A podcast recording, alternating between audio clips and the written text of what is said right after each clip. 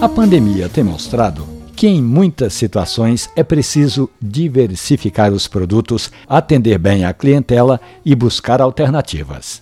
Uma mensagem da empresária Denise Macedo me chamou a atenção porque a preocupação da nossa ouvinte é já ir levantando a cabeça e preparar o estabelecimento dela para quando a vacina chegar e aí todo mundo vai poder abrir as portas. Hoje, o Empório Macedo, ali em Paulista, já trabalha de sol a sol atendendo a região, mas a família Macedo, a dona Deise Novaes e o seu Antônio Glicério também escutam pedidos de clientes que sentem falta de um café de qualidade para acompanhar os produtos da casa, como o bolo de rolo caseiro, que é feito por dona Deise, e o queijo de coalho do sertão, que não derrete. Denise Macedo você poderia entrar em contato com produtores de cafés pernambucanos. Já pensou? Harmonizar café com bolo de rolo, café pernambucano com queijo de coalho de qualidade? Já pensou, Denise? No agreste de Pernambuco, nós temos cafés especiais sendo produzidos ali em Taquaritinga do Norte, como o café do Matuto, Iaguara, Taquari,